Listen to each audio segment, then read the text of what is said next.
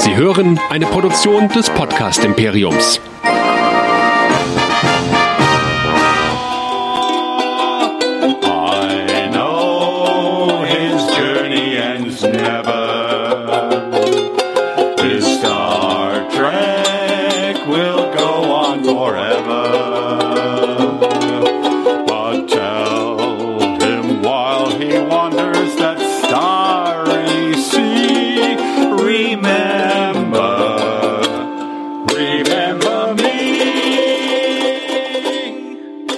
Herzlich willkommen zu einer neuen Ausgabe der Track Nerds, der Star Trek Discovery Show hier bei Nerdizismus. Mein Name ist Chris und mit mir dabei wie immer Nerdizist Michael. Hallo. Hallihallo. Wir sind ja super langsam. Weißt du das?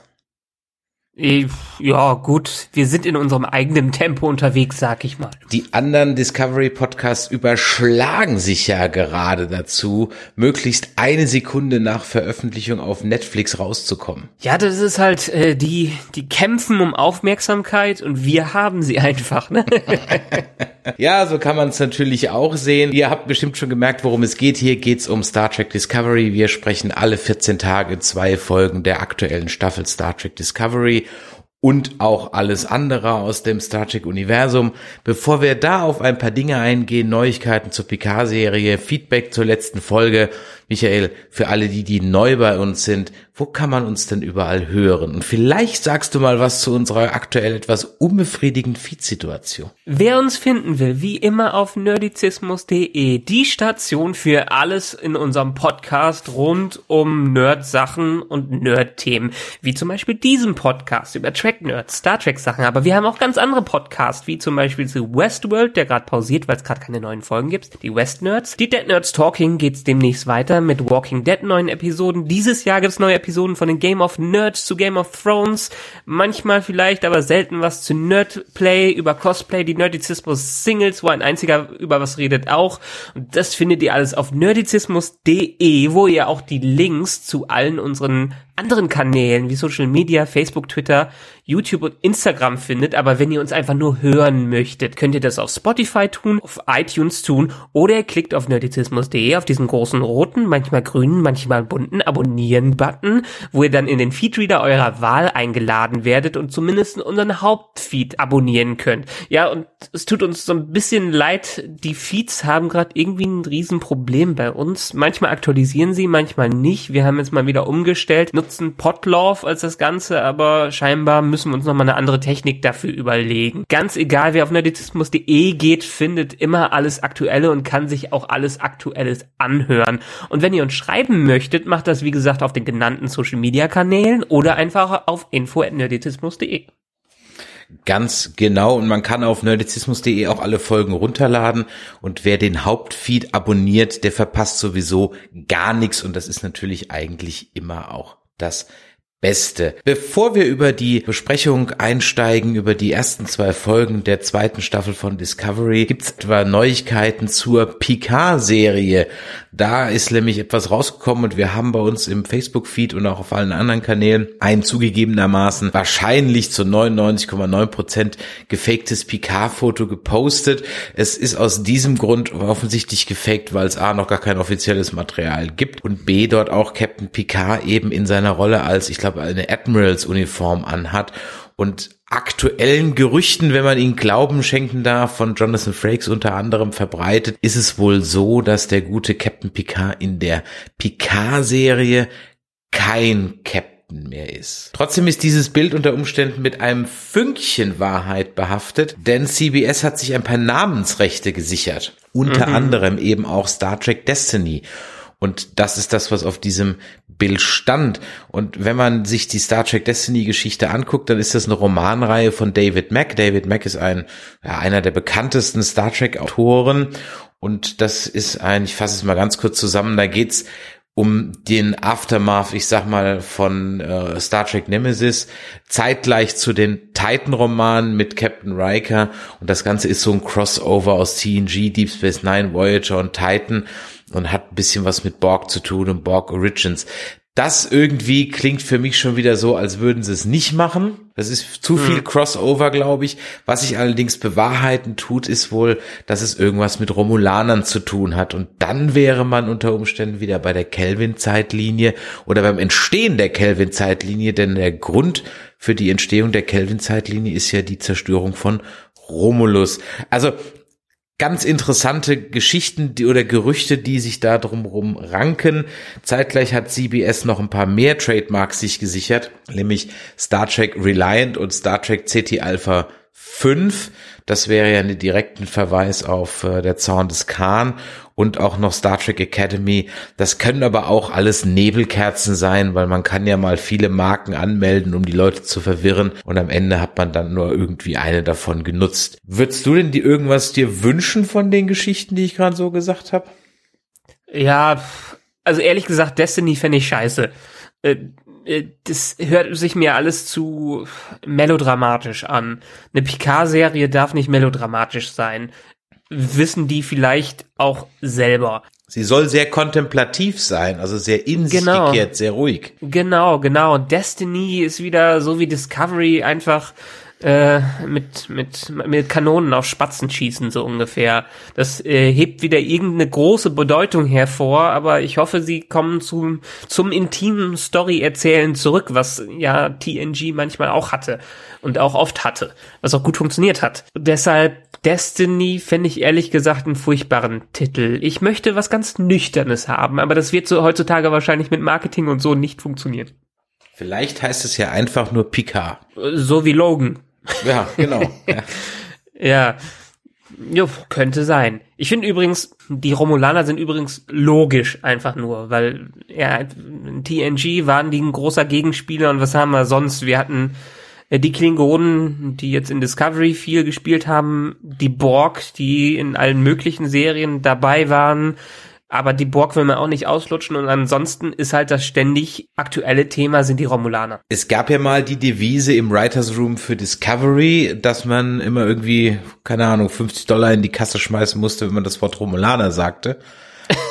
okay. Aber äh, ja, also ich fand ja Romulus, ich finde Romulus grundsätzlich irgendwie interessanter als Klingonen, so, weil die einfach mehr Facetten haben. Also sie können sowohl kriegerisch sein als auch mit dem Tal Shia irgendwie ver- verschwörerisch. Dann hast du diese Verwandtschaft mit den Vulkanen. Ich finde die irgendwie am Ende des Tages spannender als Haut drauf und äh, Ehre und Respekt Klingonen, weißt Ja. du? Vielleicht kommt auch wirklich ein ganz anderer Bösewicht oder gar kein großer Bösewicht mit rein, weil ehrlich gesagt, ähm, man hat es ja immer wieder so vermutet, dadurch, dass Romulus einfach zerstört wurde, äh, spiel, spielen die Romulaner wahrscheinlich gar keine große Rolle mehr in dem Ganzen und das Gleichgewicht der Macht äh, in der Galaxie ist so ein bisschen im Alpha-Quadranten ist ein bisschen gestört worden. man ist halt in Frage, ob man halt diese Explosion, diese Supernova halt aufgreift. Ja, ich meine, der gute Alex Kurtzman war ja auch beim Reboot von Star Trek mit beteiligt. Also er kennt die Kelvin Timeline, auch wenn sie jetzt bei den Fans vielleicht, sage ich mal, zumindest kontrovers ist. Ja,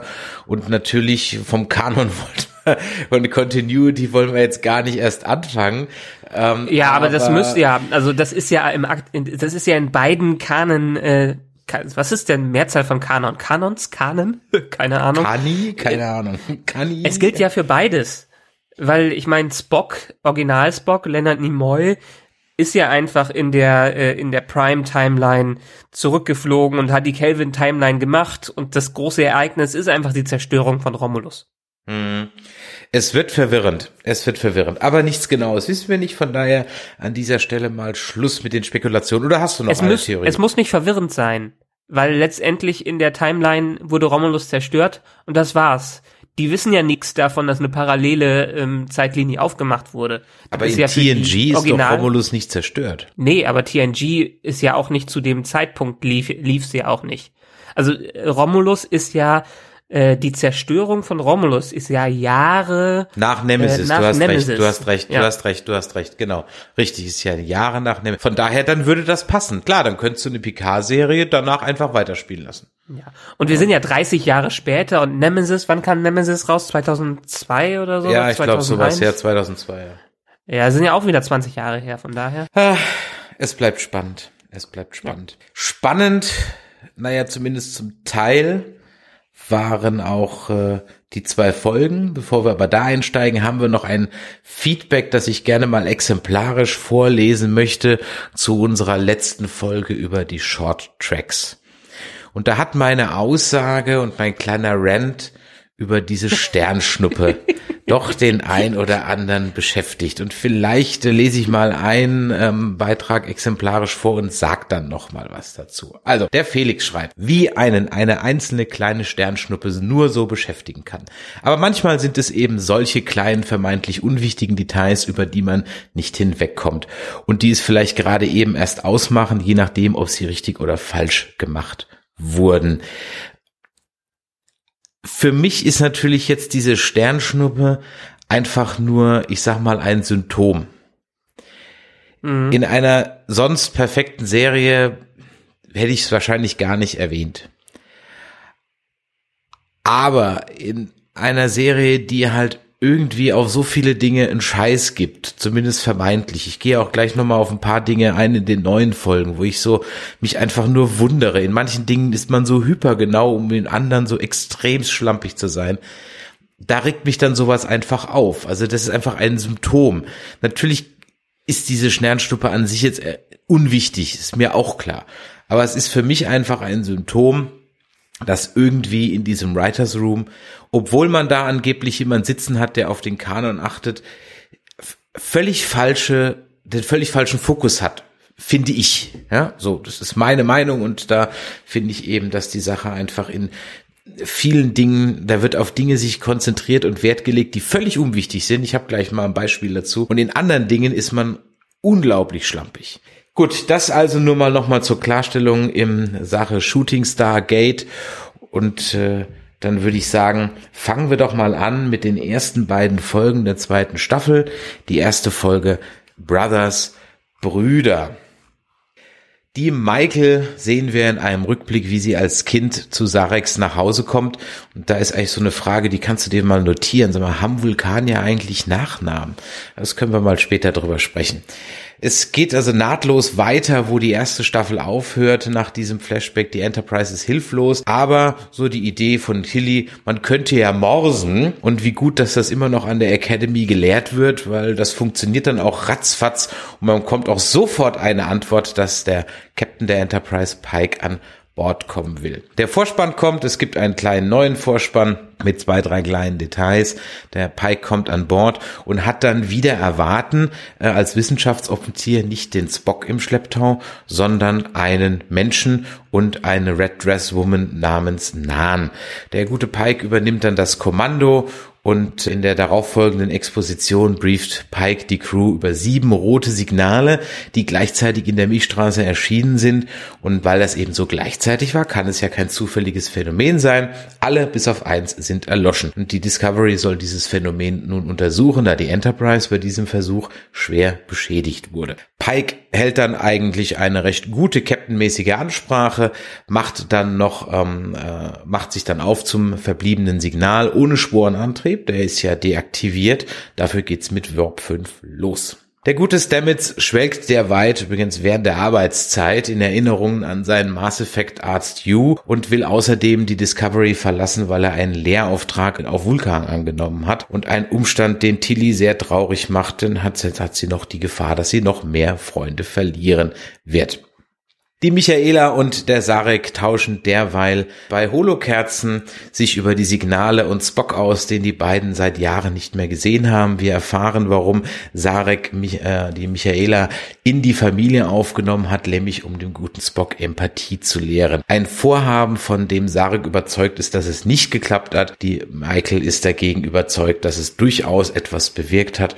Und es wird mal wieder angeteasert, dass irgendwas zwischen Spock und Michael Burnham vorgefallen gefallen ist, warum die also auch seit Jahren nicht miteinander reden. Die Discovery nähert sich dem Signal und der gute Pike erfüllt dann einen Fanwunsch, der lässt nämlich einfach mal der Reihe nach die Bricken Crew die Namen aufzählen. Und jetzt wissen wir auch, wer da mal ist. Wir haben zum einen den Jen Reese, wir haben die Kyla Detmer, die Joanne Owejukun, ich nenne sie einfach jetzt Washington, weil das klingt genauso und ich dachte, die heißt auch immer Washington, bis ich die Untertitel dazu gesehen habe. Dann gibt's Nebula, heißt Tenant Commander Iram Und dann gibt's noch den Ronald Aldman Bryce. Als man aus Warp fällt, gerät man in einem Alderan-Gedächtnisphänomen direkt in ein Asteroidenfeld und Wunder, Wunder, das rote Signal ist weg. Dafür gibt's einen ganz großen Asteroiden, der sogar eine, eine Atmosphäre hat und Gravitationswellen aussendet, als man sich ihm nähert. Man schließt dem Ganzen auf den Grund zu gehen und als man noch näher ranfliegt, wird die Discovery zurückgestoßen und der Asteroid ändert dummerweise seine Flugbahn und droht auf einen Pulsar zu stürzen. Keine Ahnung, ob das möglich ist. Ich fand, das klang irgendwie ziemlich albern. Aber okay. Plötzlich entdeckt Michael ein Raumschiff der Sternenflotte auf der Oberfläche des großen Asteroiden, welches dort abgestürzt ist. Man funkt es an, bekommt keine Antwort und hinbienen kann man auch nicht, also beschließt man, mit kleinen Shuttlepods dorthin zu fliegen. Derweil empfängt Tilly eine Erschütterung der Macht, also eigentlich von dem Myzen-Netzwerk, irgendwas auf dem Asteroiden ist dort und die Michael soll herausfinden, was es ist. In schicken, direkt aus Star Trek 11 entsprungenen Spandex-Anzügen macht man sich also auf den Weg.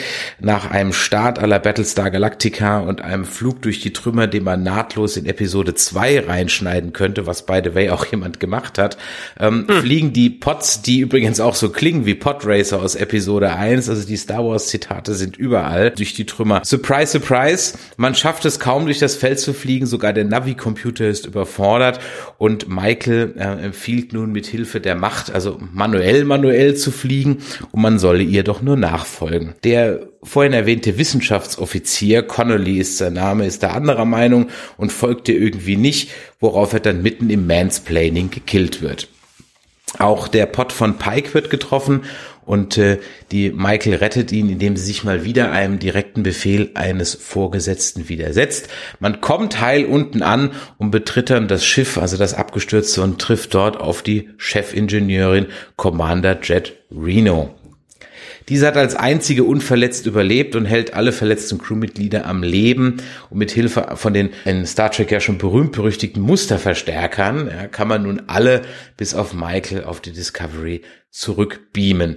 Dumm nur, dass jetzt wieder das alte Star Trek-Problem auftaucht. Wenn man beamt, hat man keine Schilde. Aber das gilt natürlich immer nur so lange, bis die Story es erforderlich macht. Dann geht Beamen auch durch Schilde. Das kennt man ja. Die Discovery wird aber jetzt getroffen, weil die Schilde sind jetzt in dieser Folge mal unten. Und man schafft es nicht mehr, die Michael entsprechend rauszubeamen. Infolge der Instabilität des Asteroiden explodiert dann das Wrack und die Michael wird schwer verletzt, schreit vor Schmerz und in ihrer ja äh, Wahn- oder Schmerzdelirium erscheint ihr ein schemenhaftes, geflügeltes Jahresendzeitwesen, das sich dann doch irgendwie als Pike entpuppt, der zurückgekommen ist, um im Gegenzug nun sie zu retten. Im Beamen denkt die Michael noch an die Worte von Tilly, greift ein Stück vom Asteroidengestein noch halt. Das Stück wird vom Transporter nicht erfasst und gar nicht mitgebeamt. Auf der Krankenstation berechnet Michael mal eben noch die Flugbahn von Gesteinsbrocken, die Tilly aufsammeln soll, um doch noch etwas von dieser unbekannten, eigentlich unmöglichen Materie einzusammeln. Diese unmögliche dunkle Materie kann auch gleich der Schlüssel zu unbegrenzter, sauberer, 100% effizienter Energie sein da wirft sich mir die Frage auf, war also die Star Trek Energie bisher also gar nicht so sauber, wie man uns immer glauben gemacht hat? Ja. Ist hier vielleicht irgendwie ein Dilithium Gate? Pike übergibt das Kommando an Saru, welches da, welcher das Abfangmanöver durch den Asteroiden einleitet. Mit einem kleinen Star Wars One-Liner als Referenz, den es übrigens nur im Deutschen gibt, den du wahrscheinlich nicht gehört hast, weil du es auf Englisch geguckt hast, ja, mhm. ist der Brocken im Hangar und nach einem recht, äh, ja, fremdschämenden One-Liner von Tilly über die Macht der Mathematik kann die Discovery dann in den Sonnenuntergang fliegen. Fünf Minuten später hat sich der Pike dann umentschieden, er übernahm dann doch wieder das Kommando der Discovery. Allerdings machte den Saru zu so einer Art Co-Captain und die Michael zum Wissenschaftsoffizier. Die neue Aufgabe der Discovery ist es jetzt, diese sieben Signale zu untersuchen, da die Enterprise noch im Raumdock bleiben muss. Und im abschließenden Dialog der Folge erfahren wir, dass Spock nicht an Bord der Enterprise ist und derzeit unbekannt verzogen. An Bord der Enterprise durchstöbert Michael Spocks Quartier und entdeckt in dessen Logbuch eine versteckte Botschaft, welche neben dem Aufenthaltsort von Luke Skywalker auch die sieben Signale anzeigt. The End. Folge 2, New Eden. Auch hier geht's relativ nahtlos weiter. Im Ready Home unterhalten sich Pike und Michael und dieser gesteht ihr auf einmal, dass der gute Spock gar nicht unbekannt verzogen ist, sondern auf eigenen Wunsch in der Klapse. Entgegen der Protokolle wollte der Spock nicht, dass die Familie in, äh, informiert wird und trotz aller Offenheit verschweigt Michael im Gegenzug ihre Vision vom Flügelwesen. Auf der Brücke empfängt die Discovery ein weiteres rotes Signal, welches allerdings im Beta-Quadranten ist. Und da kommt man jetzt ja nicht so einfach hin. Die Reise würde 150 Jahre dauern, aber, aber wir haben ja noch den Sporenantrieb und so springt man eben dann doch schnell zum Signal. Stamens ist damit allerdings gar nicht so einverstanden, hat er doch Angst, im, im Mycen-Netzwerk wieder auf You zu treffen und sichtlich schlechter Laune verlässt der gute Stamets nach dem Sprung dann auch den Sporenantriebsraum am Ziel angekommen. Er gibt einen Scan des Planeten, vor dem man dann landet, dass dort menschliche Lebenszeichen sind und man empfängt einen Notruf, welcher seit über 200 Jahren in einer Dauerschleife gesendet wird. Die Scanner zeigen zehn menschliche Siedlungen mit etwa 11.000 Einwohnern und jetzt ist die Frage, wo kommen diese Menschen so weit im Beta-Quadranten her, wo sie doch gar kein Warp haben konnten. Man stellt fest, dass diese Menschen ungefähr dort, ungefähr zu der Zeit eingetroffen sein müssen, als die Erde vom Dritten Weltkrieg zerstört wurde oder zumindest verwüstet wurde. Ursprungs des Signales eine alte Kirche. Nach einem Shakespeare und einem Arthur C. Clarke Zitat später beamt das Außenteam bestehend aus Pike, Michael und Washington auf den Planeten. Die gute Tilly experimentiert derweil mit dem eingefangenen Asteroiden und der sich als so kompakt rausstellt, dass ein Kubikzentimeter davon 1,5 Tonnen wiegt. Und so kommt's, wie es kommen muss. Wenn man nicht auf den Computer hört, dann beschlägt eben die Schwerkraft zu und die gute Tilly wird durch den Raum geschleudert und bleibt schwer verletzt am Boden liegen. Auf dem Planeten tarnt sich das Außenteam, es gilt ja die Prime Directive, weil es ist ja eine Prä-Warp-Zivilisation, als Einheimische und erkunden derweil den Ort mit der Kirche. Die stellt sich als eine Art Konglomerat aller Religionen raus. Christen, Juden, Moslems, Hindu, Buddhisten, Shinto, sogar Wicca. Was das ist, kann ich später mal erklären, musste ich auch nachschlagen. Im Keller der Kirche wird man fündig und lokalisiert die Quelle des Notrufs. Man trifft auf einen gewissen Jacob, ein Einwohner aus einer Stadt, nämlich aus dieser, die heißt New Eden und der Planet heißt Terra Lysium. Ja, fiel einem auch nichts Besseres ein. Jacob stellt ähm, das Außenteam der Allmutter vor, einer Priesterin, die sich da um alles kümmert, welche in einer Exposition mit dem Holzhammer dem Zuschauer die Geschichte der Kolonie geradezu einhämmert.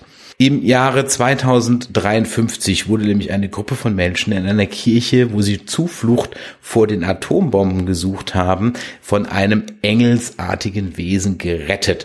Und die so Geretteten erwachten auf diesem eben jenem Planeten und schufen zum Dank einen Religionenmix, denn auch Menschen im 21. Jahrhundert müssen ja auf jeden Fall irgendeinem Gott danken. Da man sich nicht einigen konnte, welchem Gott zu danken sei, hat man eben dann praktisch eine Religion draus geformt. Ansonsten wissen die Nachfahren recht wenig von den Gründervätern und seit der Akku der Kirchenbeleuchtung leer ist, ist auch der Zuspruch der Gläubigen erlahmt.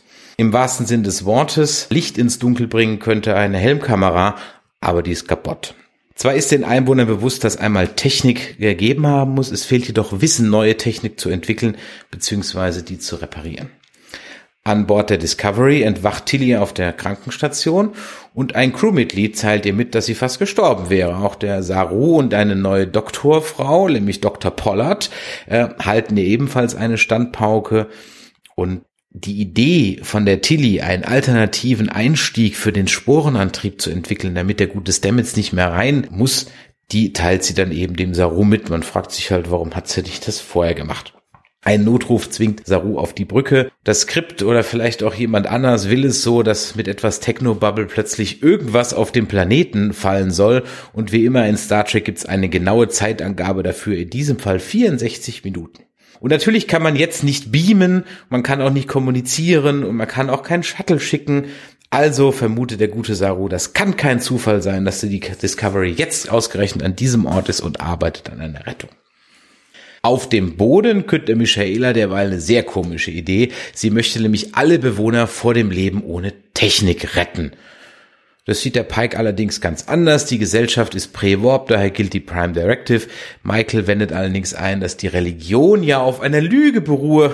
Ach, äh, und man daher die Menschen aufklären müsse mit Hilfe der Wissenschaft. Der gute Jacob, also der Bewohner von New Eden, ertarnt das Außenteam und obwohl Pike weiterhin alles abstreitet und abhauen will, stoppt der Jacob das Außenteam mit einer Blendgranate und sperrt unsere Helden, naja, mehr schlecht als recht ein.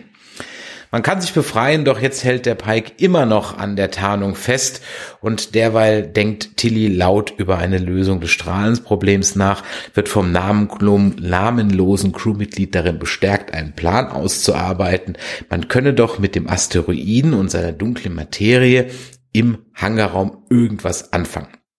Nur mit dem Nachthemdchen bekleidet rennt Tilly auf die Brücke, erklärt den Plan der Crew, die natürlich so überhaupt nicht drauf gekommen wäre, dass man nämlich einfach mit dem Raumschiff in die Ringe reinspringt und dann wie mit einem Auto, das hat sie wirklich gesagt, Donuts fährt bzw. fliegt und dann irgendwie mit Technogebabbel und Schwerkraft irgendwie irgendwas zurückzieht. Auf dem Planeten verpetzt der, weil der Jacob das Außenteam an, bei der Allmutter, die davon jedoch nichts hören will. Ein Stupid Kid im Hintergrund fummelt am Phaser rum, stellt diesen mal eben auf Überlastung und wird fast getötet. Allerdings kann der Pike sich auf diesen selbigen Phaser werfen wie auf eine Handgranate und nimmt so selbstlos die Explosion auf sich. Nun ist guter Arzt teuer und man bringt ihn äh, in die Kirche, damit die Götter die Rettung erledigen. Derweil ist natürlich die Enterprise oben, ähm, die Enterprise sage ich schon, die Discovery. es ist so eine Enterprise-Story. ja. Derweil hat natürlich die Discovery oben schon den Tag längst gerettet. Man kann also wieder beamen und unter den Augen der Allmutter und von Jacob wird das Außenteam nach oben gebeamt. Das namenlose Crewmitglied gratuliert Stilly zu ihrem Erfolg und dann fängt es plötzlich bei der Tilly an zu ticken, denn Stilly war eigentlich der Spitzname einer Schulfreundin, die sie auf der Highschool hatte. Als sie den Computer befragt, wo denn die Schulfreundin heute wäre, an Bord der Discovery kommt raus, dass sie weder an Bord der Discovery noch sonst irgendwo ist. Die ist nämlich schon seit Jahren tot was das wohl ist. Dem wiedergenesenen Pike gesteht Michaela ihre Engelssichtung und man ist sich darüber einig, dass das kein Zufall gewesen sein kann. Zwei oder dreimal solche Phänomene mit einem engelsartigen Wesen und immer wieder rote Signale. Im Tausch für eine Energiezelle offenbart sich Pike Jacob, bekommt dafür die Helmkamera. Diese zeigt die letzten Geschehnisse im Jahr 2053 und einen Engel, der erscheint, dann bricht die Aufzeichnung ab. Auf dem Planeten erleuchtet mit Hilfe der Batterie der gute Jacob die Kirche und die Strö Gläubigen strömen herbei. The End. Hey, so lange habe ich, glaube ich, noch nie irgendwas vorgelesen und irgendwie klingt es nach mehr Story, als es am Endeffekt eigentlich war. Aber lieber Michael, was war denn so deine Gedanken für diese ersten zwei Folgen? Also erstmal danke für das wunderbare Recap. Wir sollten eigentlich mal eine eigene Serie daraus machen. Chris Recap ist, du machst das immer wunderbar bei Walking Dead und jetzt auch bei Star Trek. Äh, ganz tolles Lob für diese Vorbereitung. Hilft mir übrigens sehr, mich an die ganzen Details zu erinnern, denn Folge 1 war für mich so sehr wischiwaschi. Und ähm, ich habe mich an viele Details erst erinnert, als du sie mir so gerade vorgetragen hast. Was so ein bisschen das Problem der ersten Folge war, denn einerseits fand ich es gut, dass wir hier wieder einen etwas positiveren Ton drin hatten aber andererseits war dann doch so viel Durcheinander in dem Storytelling drin, dass es irgendwie keine klare Linie gab. Zumindestens in der ersten Episode. Wie gesagt, die Tonalität hat mir sehr gut gefallen, aber die Erzählweise war durch und durch durcheinander. Ich meine, man bringt in einem riesigen Cliffhanger plötzlich die Enterprise in diese Serie rein, die sowieso immer so einen großen Schatten vor sich geworfen hat in äh, Staffel 1. Und was passiert damit? Ja, äh, wir haben technisches Problem.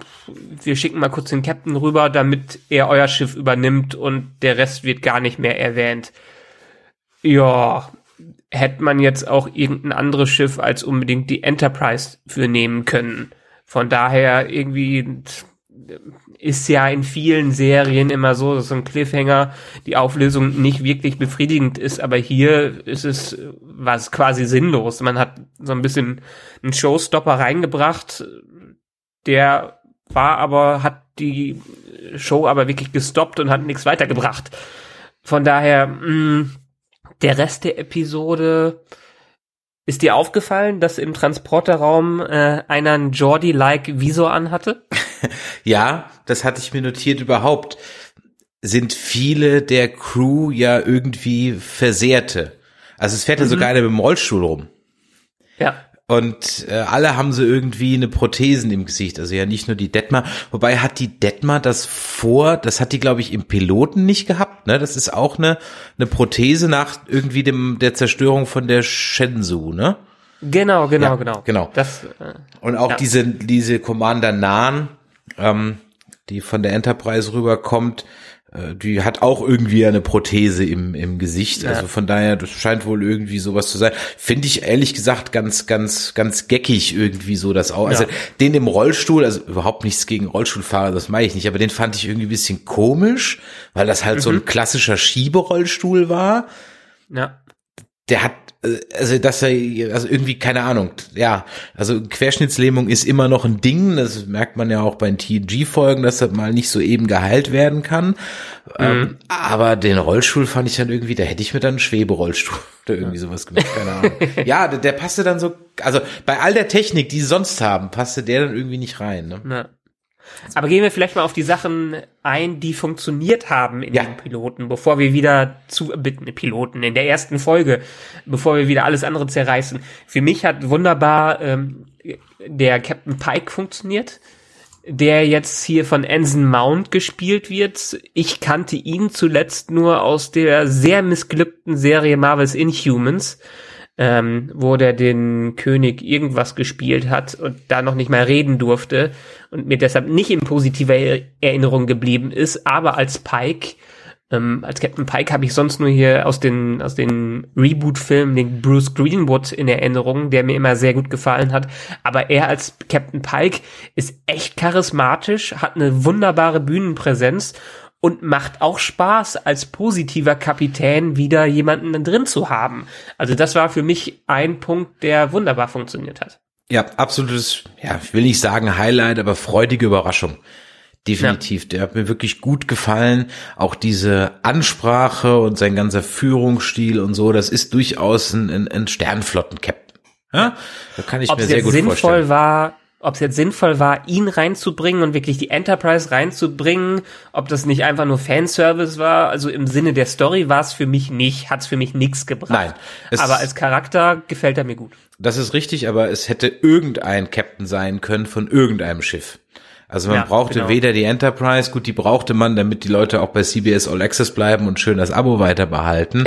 ähm, und Pike halt wegen dem bekannten Namen, aber äh, das gibt jetzt nichts zu dem, zu der Rolle hinzu, was ich jetzt brauchen oder was mich irgendwie ja, ich meine, sagen wir es mal so, Pike war zwei Folgen lang oder er war im, im Cage drin, da gibt's ja dann auch diese Anspielung auf die Pilotfolge, die nie gesendet wurde von Star Trek The Cage, die ja eigentlich erst um Captain äh, Christopher Pike gehen sollte. Die ganze Star Trek-Serie, wo dann erst später im, äh, ist ja in einem Reshoot von dem Piloten dann die Crew nochmal geändert wurde und dann der Shatner als Kirk reinkam und der Pike rausgeflogen ist. Man hat dann in TOS nochmal ein, zwei Folgen mit Pike gehabt. Ich glaube, in der Animated Series kam er, glaube ich, auch nochmal vor. Weiß ich jetzt nicht genau. Und dann wurde er eigentlich erst wieder, ja, äh, ins Star Trek Leben gerufen im Reboot von J.J. Abrams. Ja. Ja. Und das ist ein Charakter, der tut nicht weh, den kann man so machen. Es ist natürlich jetzt die Frage, denn der Pike lebt eigentlich davon, dass er schwer verwundet wird. Und äh, in der TOS-Folge oder in der TOS-Serie in einem Rollstuhl sitzt und auch nicht mehr sprechen kann, schwer entstellt ist von einem Strahlenunfall, soweit ich mich erinnern kann. Und ich glaube, ähnlich wie bei Breaking Bad, der alte äh, Narcos-Opa nur noch irgendwie über Lichter kommuniziert, also statt einem Glöckchen, ich glaube zweimal blinken ist nein, einmal ist ja, irgendwie sowas in der Art. Also ist jetzt die Frage, sehen wir diese schwere Verwundung in Discovery jetzt noch? Ja. Also wie gesagt, er tut nicht weh, aber man hätte auch den Captain Lieschen Müller nehmen können oder einfach ganz ehrlich Saru auf dem Captain-Stuhl belassen können. Ja, ja. Saru funktioniert eigentlich recht gut als Kapitän. Wenn er jetzt meinetwegen Michael Burnham als Nummer zwei genommen hätte, oder als Nummer eins, sagen wir mal so, hätte man vielleicht jemand anderes noch reinbringen müssen, um etwas, eine etwas positivere Dynamik hinzubekommen. Aber da hätte es nicht unbedingt einen neuen Captain dazu gebraucht. Nein, absolut nicht. Wollen wir ein bisschen über dem Elefant im Raum reden, bevor wir so ein paar andere Sachen machen? Also die Michael wird einfach nicht sympathischer, über beide Folgen hinweg nicht. Ja, das ist, sie ist sehr un-Star Trek-like. Also, das, das hat vielleicht in der ersten Staffel funktioniert und hätte vielleicht in einer Anthology-Serie funktioniert, als Charakter, der einen kleinen Redemption-Arc mit drin hat und äh, sich, äh, sich wieder gut, äh, sich wieder gleichstellen muss mit den Idealen und mit den Werten äh, der Föderation. Ähm, aber mit der aber so, es ist einfach ein, ein, ein wie Sad Michael äh, Arc hier drin. Der macht das alles, das zieht alles runter. Hatte ich dir ja, glaube ich, auch, auch geschrieben. Das ist, wenn das nicht drin wäre, dann wäre es noch mehr Star Trek, als es vorher war. Aber Michael, die macht das Ganze wieder so emo-mäßig. Nicht nur das, sie wird zu Mary Sue, wenn sie nicht sowieso schon eine ist. Also ja. Michael ist der das Paradebeispiel eines Mary Sue Charakters. Für alle, die jetzt nicht wissen, wer der who the fuck ist Mary Sue, ich kürze es mal, paraphrasiere jetzt ein bisschen. Mary Sue nennt man einen Charakter in einem Roman oder in einem Fanfiction, bei dem ganz offensichtlich die Autorin, es kann auch ein Autor sein, aber es das geht auf eine Autorin zurück, sich selber in die Story geschrieben hat und zwar als absolute Heldin, die alles besser kann als die etablierten Helden. Mhm. Also das Beispiel geht so, dass also praktisch eine Mary Commander, Mary Sue oder so irgendwie hieß ich bin, krieg die Story nicht mehr ganz zusammen, aber tut auch jetzt nichts zur Sache im Detail, hat sich halt in eine, hat eine Fanfiction-Geschichte über die TOS-Ära, also die alte Enterprise-Crew geschrieben. Und Kirk und Spock haben sich und Scotty haben sich jetzt komplett unfähig rausgestellt, aber dieser Mary Sue-Charakter hat eben die Enterprise dann in diesem Fanfiction-Autorenwerk eben gerettet. Und seitdem gibt's so diesen Running Gag der Mary Sue, also eines Charakters, der einfach alles kann und alles weiß und am Ende so ein bisschen den Tag rettet. Und ich habe mal so ein paar Sachen da zusammengezählt. Also nicht nur, dass sie gleich am Anfang so dieses Mega-Lob für ihre Analogie des Kompass am Nordpol bekommt, wo alle dann drauf Stein gehen. Nein, sie erinnert Saru sogar, dass er so äh, Saru daran, dass er ja besser sehen kann als Menschen und er möge doch mal bitte entziffern, was da auf dem Viewscreen steht. Ja, er, er erhöht ja auch die Auflösung seiner Augensicht, ne? Ja, also unglaublich. Also macht von vorne bis hinten keinen Sinn und sie muss jemand daran erinnern, hey, du kannst doch gut gucken, was steht denn da.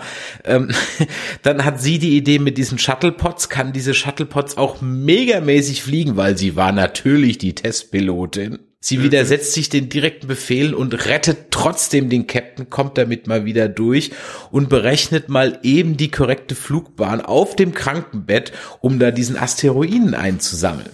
Ja, also ja, sie ist halt so ein bisschen eine Kombination aus vielen Charakteren, aber letztendlich kommen in den ganzen Star Trek Serien waren die meisten schon ziemliche Götter in den Disziplinen. Aber nicht so geballt. Das sind das sind Dinge, die haben ja Wesley so unsympathisch gemacht. Ja, ja, das stimmt. Und natürlich hat Data mal die Idee, aber es braucht immer die anderen, die irgendwie was dazu beitragen und hier bringt sie völlig alleine also ich habe gerade, mhm. bevor wir aufgenommen haben, noch mal eine Voyager-Folge random reingeseppt. Keine Ahnung, wie die hieß. Lief einfach irgendwas mit den Quesonistren, whatever. Aber in der Briefing-Szene, wo die da alle sitzen und sich überlegen, was sie machen, da trägt jeder einen Teil dazu bei. Ja, es ist Teamwork. Ja, es ist Teamwork, ganz genau. Jeder trägt einen Teil dazu bei. Und in der Folge war es sogar so, dass der Chakotay absolut gegen das war und dann mhm. aber per Captains Entscheidung, sag ich mal, halt überstimmt wurde. Aber jeder hat irgendwie was beigetragen und jeder hat irgendwie was eingeworfen und dann hat die das, der Einwurf des einen die Idee des anderen beflügelt. Und das ist ja das, was Star Trek irgendwie ausmacht, dass es halt eben nicht so eine One-Man-Show ist. Da kann ja auch James Bond gucken. Ja?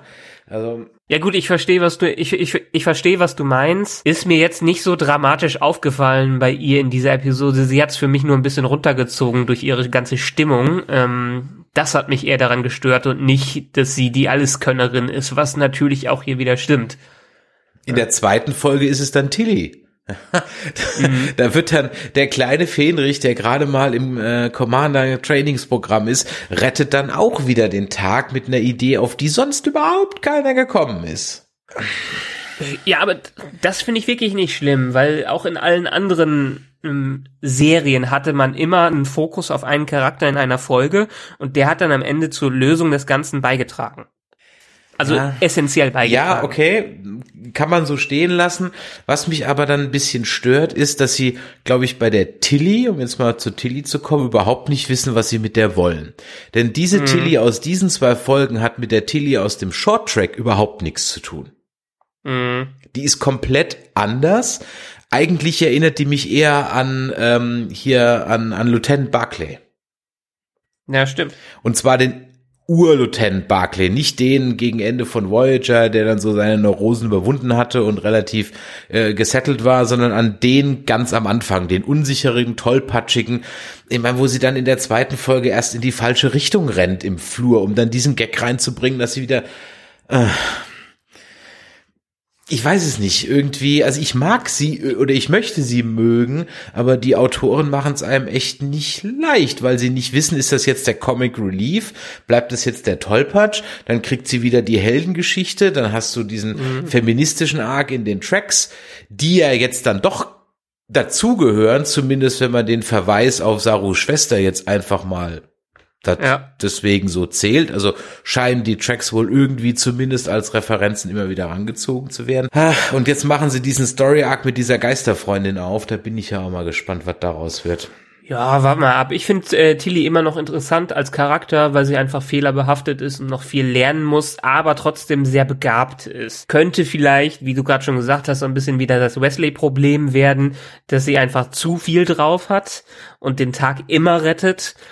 Sehe ich bisher noch nicht so. Ich finde sie sympathisch, ich weiß aber auch noch nicht, was ich von der äh, Storyline halten soll, von dieser imaginären Freundin oder was das bedeuten soll. Ja, mir gefällt generell dieses ganze Metaphysische, was da reinkommt, durch diese Religionsgeschichte und das soll ja irgendwas Übersinnliches sein oder Übersinnliches, was da reinkommt durch diesen roten Engel und durch die Signale und das Vorbestimmte, was da reinkommt. Dann haben wir noch das Myzelen-Netzwerk, was auch noch die Toten wiederbelebt. Da sind sehr viele metaphysische Dinge drin, die natürlich in allen Star Trek-Serien so ein bisschen nebenbei hergelaufen sind und so ein bisschen neben waren, aber Star Trek war dann doch mehr und öfters über die wissenschaftliche Sicht auf das Ganze und nicht so die äh, ja religiöse Sicht auf äh, so ein Thema, was interessant ist reinzubringen, aber ich weiß nicht, ob es hier aktuell funktioniert. Ich bin mal gespannt, wie die ganze Story sich weiterentwickelt. Ich bin da gerade kritisch, vor allen Dingen in Bezug auf die erste Staffel, wo das mit den Klingonen am Ende auch sehr zwiegespalten war. Mir ist ein bisschen in der New Eden Folge auf sauer aufgestoßen, dass wie wie ich es auch vorgelesen habe, am Ende so das Licht bei der Kirche angeht und dann die Gläubigen wieder in die Kirchen strömen. Ist ein Aspekt.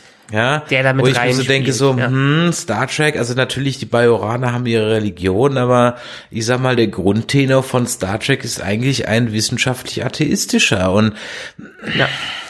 das dann, ja, weiß ich nicht, kann man jetzt, ich kann es, kann man vielleicht jetzt auch übertrieben engstirnig sehen, aber in der heutigen Zeit, ja, äh, ganz ehrlich, finde ich das ein bisschen problematisch, dass diese Story Arc auf diesem New Eden, auch die Namen, ja, Terra Lysium und New Eden, also ähm, und ich meine, was spannend gewesen wäre, wäre ja wie, also was, was ich, was mich mehr interessiert hätte, das wäre so eine schöne Picard-Folge hätte das werden können. Nämlich, wie sich diese ganzen Religionen dann da ja so zusammengefunden haben, die sich ja teilweise diametral widersprechen. Ich meine, von der Grundprämisse, dass in dieser Kirche, die der Engel da besucht hat, dann wirklich äh, in, in Jude, in Christen, Buddhisten, Shintoisten, Wicca. Ach so, ich wollte ja noch sagen, was Wicca ist. Ja, ja, Weißt, äh, Hexen weißt du, und so was Glaube, ne? Ja, genau, richtig. Ja. Das ist ein ein ein neureligiöser Hexenkult, äh, gehört zur Glaubensrichtung des Neuheidentums und hat in den USA geschätzt ungefähr 300 bis 400.000 Anhänger. äh, kenne ich durch diverse andere Serien. äh, das Thema und gerade im Bereich Comic und Fantasy ist sowas immer ganz groß drin. Aber letztendlich, ja, ja, das ist, Star Trek ist bisher sehr technokratisch gewesen. Und das ist diese Serie insgesamt nicht mehr. Muss nicht schlimm sein, aber es ist auch nicht mehr so Star Trek-like, wie manche Fans sich's vielleicht wünschen. Es fehlt halt in dieser Folge, und ich löse jetzt mal die New Eden-Folge definitiv von der Staffelauftakt ab, denn der Staffelauftakt war eigentlich ja nur, sag ich mal, die Fortsetzung oder die Einführung des Ganzen in die neue Story rein.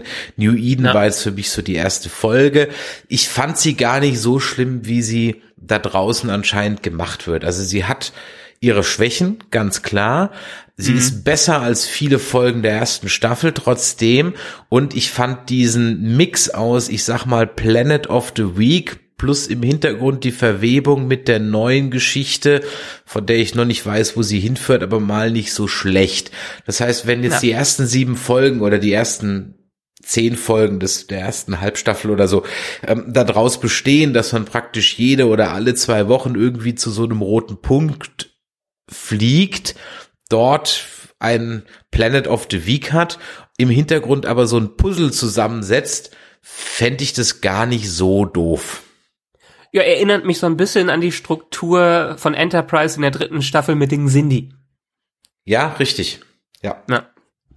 Finde ich nicht schlecht. Ich mag dieses ganze, ich mag seriellen Charakter, eine Storyline sowieso gerne, aber es ist auch ein schöner Mix aus Planet of the Week äh, und der gesamten Story. Wie gesagt, die erste Episode hatte so ein bisschen die Aufgabe, alles einzuführen, alle neuen Elemente reinzubringen, ein kleiner Pilot zu sein, für mich etwas unfokussiert, aber viele Dinge, wie gesagt, die Tonalität, Pike, manche Witze, die du dann wieder nicht gut findest, fand ich ganz okay. Ähm, fand ich einen schönen Auftakt und hat mir auch insgesamt doch sehr gut gefallen. Und wenn's alles entsprechend aufgelöst wird mit Star Trek Intentionen dahinter und nicht wirklich so einen metaphysischen Quatsch, dann kann es eine gute Staffel werden. Also erste Episode, sagen wir mal, wenn wir es bewerten würden, bis zehn Punkte, eine sieben. Du bist schon bei der Wertung, soweit bin ich ja noch gar nicht. also weiß ich noch nicht, ich, ich halte mich da noch ein bisschen zurück. Also ähm, ich, ich habe noch so viele Dinge hier auf meinem Zettel stehen. Ja, ja dann, dann erzähl doch mal. Ja, ich, ich überlege gerade, wo ich so ein bisschen drauf eingehen will. Also das Mary Sue-Kram hatten wir ja. Ich wollte eigentlich, wir sind jetzt gerade ein bisschen davon abgekommen, ich wollte noch mal den Hörern da draußen eine Folge empfehlen aus TNG, die praktisch ähnlich ist wie New Edens, aber besser macht, nämlich Who Watches the Watchers, beziehungsweise auf Deutsch der Gott der Mintakana. Ähm, Story ziemlich ähnlich, auch eine Gesellschaft, äh, die so ein bisschen in der Spaltung Religion, Wissenschaft steht und ein Picard, der am Ende schwer verwundet wird. Also und auch da geht's wirklich darum, äh, Prime Directive und so weiter und ein Charakter, ich habe vergessen, wie die Frau heißt, die so ein bisschen für den wissenschaftlichen Fortschritt steht in einem Dorf voller tumber religiöser Idioten. Also wer mal den Plot von New Eden ihn gut sehen will, der sollte sich bei TNG mal Who Watches the Watchers beziehungsweise der Gott der Minterkaner anschauen. Na gut, aber du bist ja jetzt natürlich zur zweiten Episode wieder rübergesprungen. Richtig, wir waren ja noch bei dem religiösen Part. Das wollte ich nur noch mal kurz eben so ein bisschen eingeworfen ja. haben, dass es da so eine Folge äh, aus dem Star Trek Universum gibt, die das definitiv besser macht als diese Folge. Es gibt viele, äh, viele Episoden. es gibt viele Episoden, die, die, vieles besser machen, aber ich sag mal so, die ja. machen das ja schon. Ich hatte ja.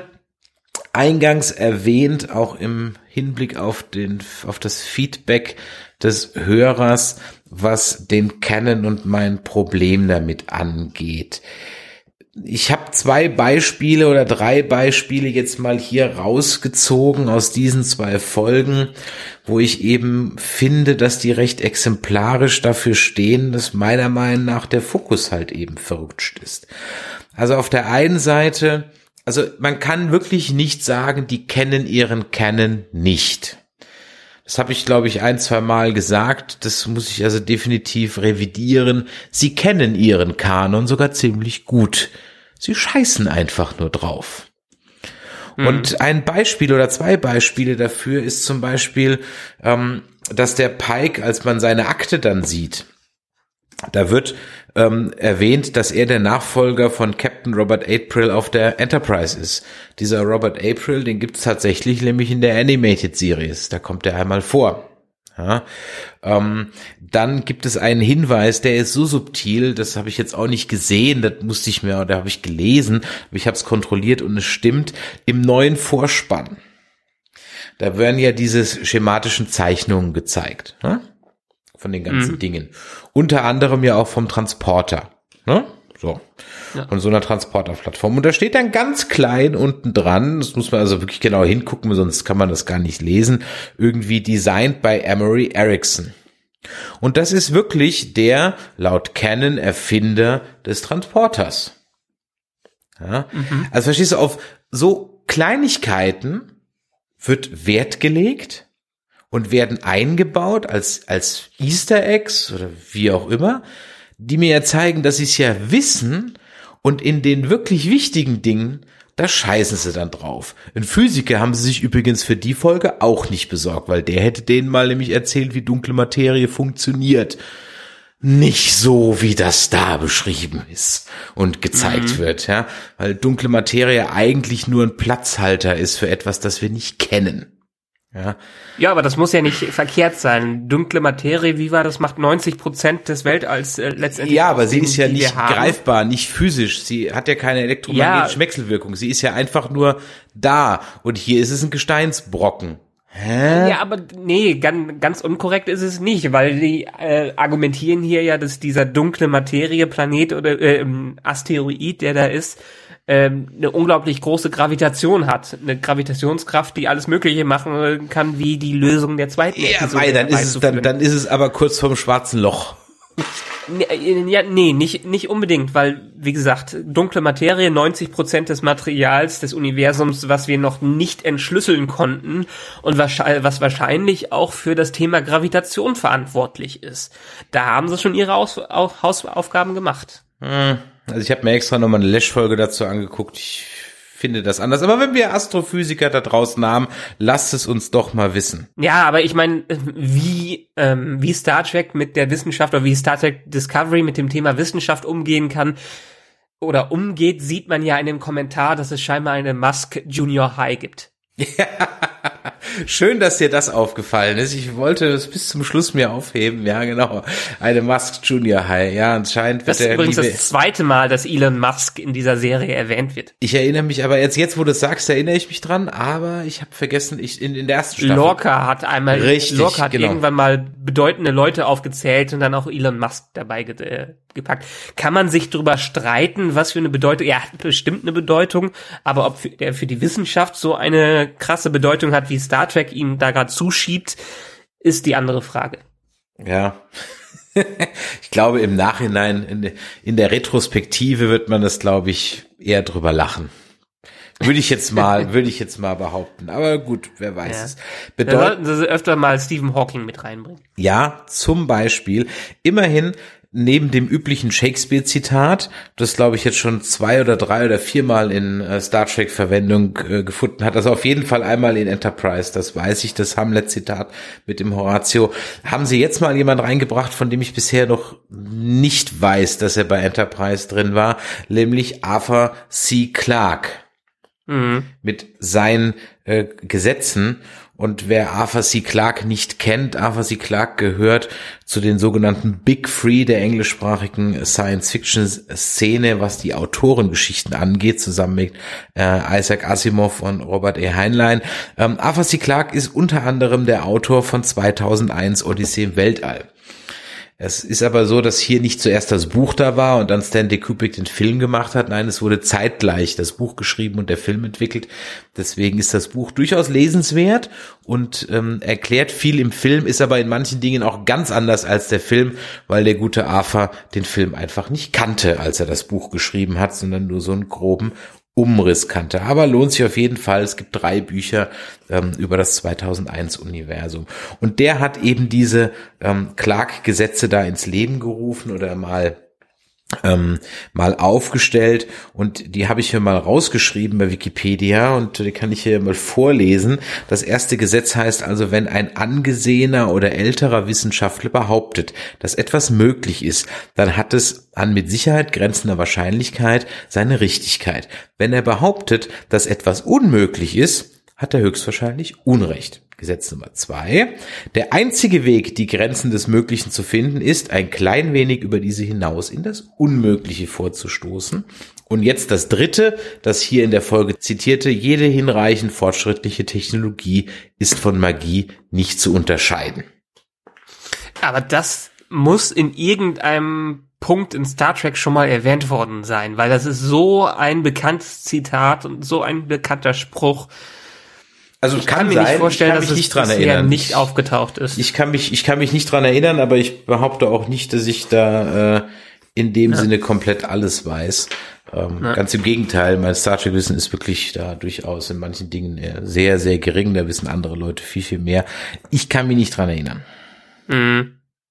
Ich auch nicht, aber ich bin ja dann noch so ein, so ein kleines Sternchen da hinterher, was das Wissen in Star Trek angeht. Ich schaue es immer gerne an und ich diskutiere auch gerne darüber, hab auch ein gewisses Wissen, aber ich bin keine wegende, äh, keine wegende Wikipedia, eine keine lebende Wikipedia. Aber du weißt doch, wenn man keine Ahnung hat, einfach öfters mal die Fresse halten. Ne? Deshalb redest du hier ja, auch die meiste ja, Zeit. ja, dann können wir auch den, können wir, ihr habt auch keine Ahnung, können wir den Podcast ja gleich lassen, ja. Es wird uns ja, bei, beim, beim Walking Dead immer vorgeworfen, dass wir keine Ahnung von den Comics haben. Das ja, Man muss uns ja nicht hören. ja, eben. Wie fandst du eigentlich die Nummer mit dem, oder, der mal diesen Gag, dass die Redshirt-Frau überlebt und der Wissenschaftler mitten im Mansplaining da eins auf die, ja, gekillt wird? Da habe ich gelacht. Ich meine, es war so ein bisschen offensichtlich, dass das so kommen wird, weil die, die Kameraeinstellung so der Klassiker war. Aber Ja. ich fand es eigentlich ganz witzig. Naja, als Charakter hat er es ja schon verdient. Als Charakter war er eher ein Redshirt als sie. Wie fandst du die Nummer mit dem Namen auf der Brücke? Da habe ich auch sehr gelacht. Das waren die zwei Sachen, wo ich sehr gelacht habe. Namen auf der Brücke, sagen Naja, als der, als der Pike sagt, jetzt stellt sich hier mal jeder mit Namen vor. Im Uhrzeigersinn. Ach so, ja, ja, ähm, pff, ja, fand ich auch lustig. Aber Naja, mir ging es jetzt weniger ums Lustige, als vielmehr, dass wir das, dass es ja das war, was wir in der ersten Staffel bemängelt haben. Kein Arsch weiß, wer wer ist und wie die heißen. ach so, so meinst du das? Ja, gut, klar. Ne? Hm, da, da schlägt die alte Schule wieder raus bei dem Pike, definitiv. Ja, und ich Äh, glaube, aber es war so, einfach so ein auch, Lorca, die- so einem Lorca war es auch scheißegal, wer da überall rumgelaufen ist. Ja, und da will ich auch nicht drauf raus. Ich will, also es gab für mich zwei Ansprachen in diesen Folgen, in der ersten Folge, die meiner Meinung nach direkt aus dem Writers Room an die Zuschauer gerichtet waren. Das eine war Okay. diese, sagt mal eure Namen, weil die hatten in der ersten Staffel keiner mitgekriegt. Mhm. Und das zweite war, als der Pike sagt, naja, man muss halt seine Erwartungen auch niedrig halten, als nämlich alle dachten, dass Spock jetzt kommt. Mhm. Also wenn du mich fragst, ja, ist das direkt direkt eine Message an die Gucker, an die Fans aus dem Writers Room. Das war also so so interpretiere ich diese Geschichten. Ähnlich auch vielleicht noch im weitesten Sinne noch die Nummer mit den Uniformen. Ja, aber letztendlich, ich, ich bin da auch eher kritisch, was das Thema Spock angeht. Das ist, da, da gehen sie auf ein altes, äh, altes TV-Gesetz rein, dass eigentlich alles hinausgezögert wird bis zum geht nicht mehr. Das funktioniert heutzutage für mich in TV-Serien oder in Serien nur noch begrenzt. Viele machen das da deutlich besser und heben sich nicht die Highlights bis zum Schluss auf. Ich weiß auch nicht, wann wir Spock irgendwann mal sehen, ob das noch fünf oder sechs Episoden dauert oder ob er jetzt in der nächsten Episode kommen wird. Ich hätte nichts dagegen gehabt, wenn er direkt aufgetaucht wäre und so ein bisschen alles schon rausgehauen hätten, ein bisschen so nüchterner das betrieben hätten. Aber so ist es dieses typische Hinauszögern des Highlights und ähm, die Fans bei der Stange halten. Ich wollte dich fragen, wann glaubst du denn, wann Spock kommt? Ich sage so irgendwann zum Mid-Season-Finale, würde ich mal sagen, als Big Reveal. Dann sehen wir ihn aber noch sein. nicht. Das erste Gespräch ist dann erst nach dem Mid-Season-Finale. Ja. Gut, wir haben ihn aber schon in den Trailern gesehen, also könnte ich mir vorstellen, dass es doch eher ist als das Mid-Season-Finale. Hm, ich glaube ich nicht. Also ich, ich weiß es nicht, wann er kommt, aber wahrscheinlich kommt er in der letzten Folge. Vor allem, da er in den Trailer zu, Trailern zu sehen war und da wir ihn auch in der zweiten Episode haben sprechen hören, kann ich mir vorstellen, dass er wenigstens in den nächsten zwei, drei Episoden mal auftaucht, was für mich aber trotzdem immer noch dieses typische Hinauszögern ist, was ich so gar nicht mag, wenn das als Stilmittel in, ähm, in so Serien eingesetzt wird. Du meinst das künstliche Hinauszögern? Ja, das künstliche Hinauszögern. Um, genau. um des Hinauszögerns willen. Genau. Mehr ist es nämlich gerade auch nicht wir haben jetzt die Enterprise, das so ganz groß angeteasert hat, boah, jetzt haben wir endlich Leute aus der Originalserie, die wieder hier reinkommen. Und wer muss es sein? Spock ist dabei. Aber nein, auf Spock müsst ihr alle noch warten. Nee, nee, nee, nee, nee, nee, nee. Und zwar, ich, ich habe auch gar nicht verstanden, warum der Pike dann in der zweiten Episode so völlig unvermittelt mit der Wahrheit rausplatzt, nachdem er in der ersten Episode noch ein Märchen erzählt hat oder sagen wir mal, es unklar gelassen hat. Und dann plötzlich in der Eröffnung, in, in der Eröffnungsszene von der zweiten Folge sagte, ja, der hat sich selber in die Klapse eingeliefert. Also, hä? Ja, gut, Aber hast du nicht gleich gesagt. Das kann ich schon verstehen. In der ersten Episode kennt er noch kein Schwein da und muss erstmal so ein bisschen äh, die Sicht, Sicht erkunden. Und dann gab es ein bisschen Bonding in dem ganzen Action-Teil. Äh, und da fühlt er sich eher wohl, der Burnham was zu erzählen. Ja. Kannst du nachvollziehen, warum die Föderation oder die Sternenflotte die Enterprise auf der Fünfjahresmission belassen hat? Das ist genauso sinnvoll wie die Enterprise nicht in First Contact nicht zu dem Borg-Angriff zu rufen. Dabei ist die Enterprise eh exakt extra für die Borg-Kriege doch entwickelt worden in meiner Erinnerung. Plot Convenience und Ja. versuchen den Canon zu halten. Ich find's irgendwie, macht, macht irgendwie keinen Sinn. Ach so, und dann hatte ich mir noch eine Sache aufgeschrieben. Ja, das zählt für mich irgendwie, da bin ich mal gespannt, ob das jemals ein Payoff hat oder ob es einfach schlampig war. In der ersten Folge hat man ja, wo wir dachten, wir haben jetzt so ein ganz neues Intro mit diesen Schwarz-Weiß-Aufnahmen, wo dann ja auch die Michael so die berühmten Worte dann drüber spricht. Ja. Da sieht man ja das NASA-Logo von der Cassini-Mission. Ja. Das Problem ist, das Logo ist das aus den 60ern und die Cassini-Mission ist aus den 90ern. und da weiß ich jetzt nicht, hat das noch irgendwie noch einen Sinn oder war das einfach nur scheiße recherchiert? Keine Ahnung. Weil ich habe mir noch so überlegt, so Cassini, also ich bin ja jetzt auch nicht super firm drin, aber ich habe weil ich dachte mir, Cassini, Cassini, die Mission ist doch gerade erst zu Ende gegangen irgendwie. Und dann habe ich Cassini-Mission gegoogelt, das war also eine, äh, Cassini-Huygens war eine Mission zweier Raumsonden, die nach ähm, zum Saturn und seinen Monden geflogen ist. Die dauerte von 97 bis 2017, deswegen hatte ich das auch noch im Kopf mit dem Cassini. Und in dem gleichen Artikel war halt dann der Link zur NASA und ich klicke dann drauf und dann sehe ich dieses Logo, weil ich mir auch gedacht habe, so, hä, die NASA hat doch ein anderes Logo und dann siehe da, das ist ein Logo aus den 60, 50er, 60er Jahren. Ich meine, wir haben ja schon festgestellt, dass die Wissenschaftsoffiziere in den Writers Room vielleicht nicht die kompetentesten sind. Ja, offensichtlich nicht, also keine Ahnung, aber das sind so, ja, sloppy work halt. Soll ich mich aufregen? Was soll ich mich aber ich- aufregen? ich- Es ist halt, haben wir, haben wir ja über die, bei den Shorttracks in der Episode zu den Shorttracks schon ja gesagt. Kurtzman hat ja erzählt, was ihm jetzt wichtig ist an den ganzen Dingen, die im Kanon eingehalten werden oder nicht. Und das ist hier so ein bisschen ähm, die besten Sachen rauspicken und den Rest einfach eine äh, Story zu erzählen, um die Leute bei Laune zu halten. Und das fühlt sich auch die ganze Zeit so an. Es ist ein modernes Star Trek und sie versuchen eine eigene Geschichte zu erzählen. Wir haben schon tausendmal darüber geredet, dann hätten sie es doch in die Zukunft machen sollen oder irgendwo anders und nicht so ein Wischiwaschi draus machen. Aber es ist jetzt so, wir haben halt Leute da im, im, im Stuhl, im Pilotenstuhl, die sich so ein bisschen da alles zurechtbiegen und sollen sie mal machen. Solange sie den gleichen Scheiß nicht mit der Picard-Serie machen, ist ja auch alles okay. Ja, da hoffe ich einfach mal am meisten drauf. Wir können noch über eine Fantheorie, was dieses geflügelte Wesen angeht, sprechen. Aber da können wir ja auch gerne noch in zur New Eden Episode erstmal was sagen, weil das passt ja alles super zueinander. In der ersten Episode haben wir ja so ein bisschen den Teaser, was das angeht, diese komischen Signale. Äh, Michael hat eine Vision, wo wir jetzt auch nicht sagen konnten in der ersten Episode, ob sie es sich so vorgestellt haben, ob das hat, ob das Wesen direkt da war.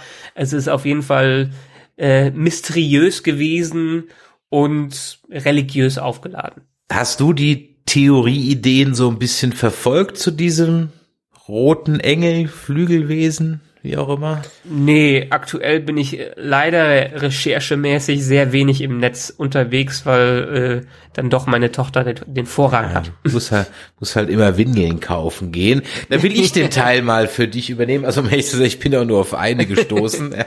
ähm, aber es gibt eine äh, Fantheorie, die angeblich, ich habe selber nicht gesehen, ich habe extra mir die Stelle nochmal angeschaut, ähm, weil auf einer Raumkarte wohl der Planet Ikonia zu sehen war. Ich habe es nicht gesehen, okay. Hm.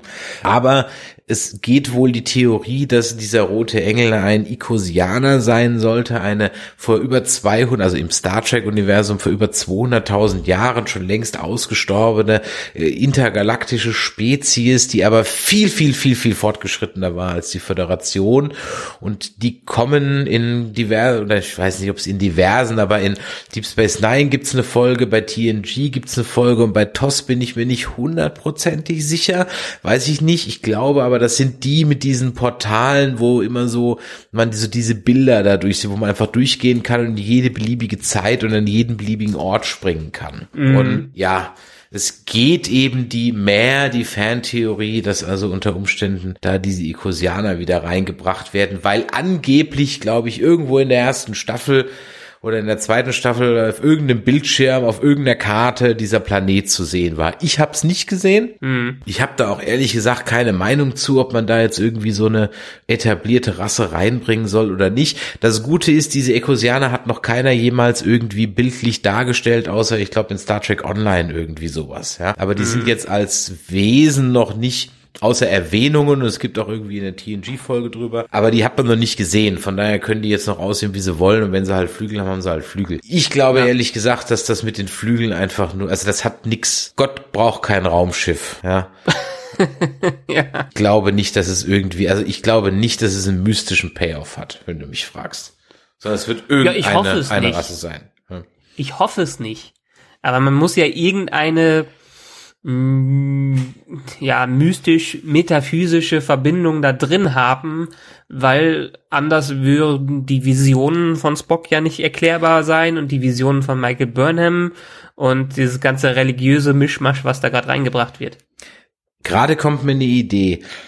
Man hat ja, oder als wir den Teaser besprochen haben, den Trailer besprochen haben in der letzten Folge, da haben wir ja gesagt, das ist wohl der Staffelbösewicht. Das fühlt sich ja bisher gar nicht wie so ein Staffelbösewicht an. Vielleicht kriegen wir gar keinen Staffelbösewicht im eigenen Sinne. Also da kommt, ich meine, die, die Emperor Giorgio kommt ja nochmal und Klingonen sehen wir auch nochmal irgendwann. Okay, Haken dran. Aber vielleicht ist das ja eher so eine Schnitzeljagd und das hat mit Bösewicht gar nichts zu tun. Und am Ende steht irgendwie irgendeine göttliche Erleuchtung und die Michael wird von einem Reisenden mitgenommen und äh, taucht nicht mehr auf. Das wäre doch schön. Vielleicht wird die aus dem Kontinuum gelöscht. Ah, das ist vielleicht einfach ein Q-Wesen. Das wäre so schön. das, wo ist John Delancey, wenn man ihn braucht?